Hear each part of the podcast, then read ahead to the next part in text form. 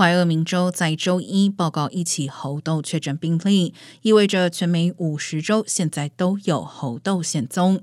根据 CDC 的数据，自五月中在麻州发现首起病例后，截至周一，全美共报告超过一万四千一百起猴痘确诊，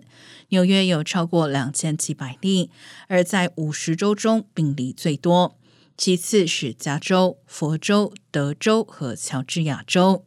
在过去一个月中，每天报告的病例数从九十七起大幅上升至超过一千三百起。